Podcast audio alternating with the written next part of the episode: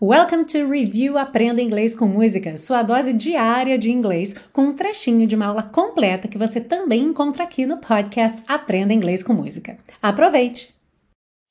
Na frase You'll find that life is still worthwhile if you just smile, você descobrirá que a vida ainda vale a pena se você apenas sorrir.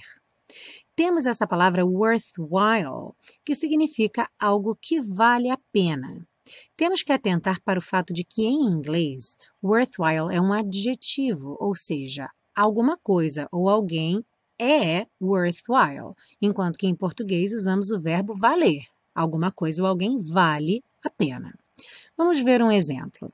It's a difficult course, but it's very worthwhile. É um curso difícil, mas vale muito a pena.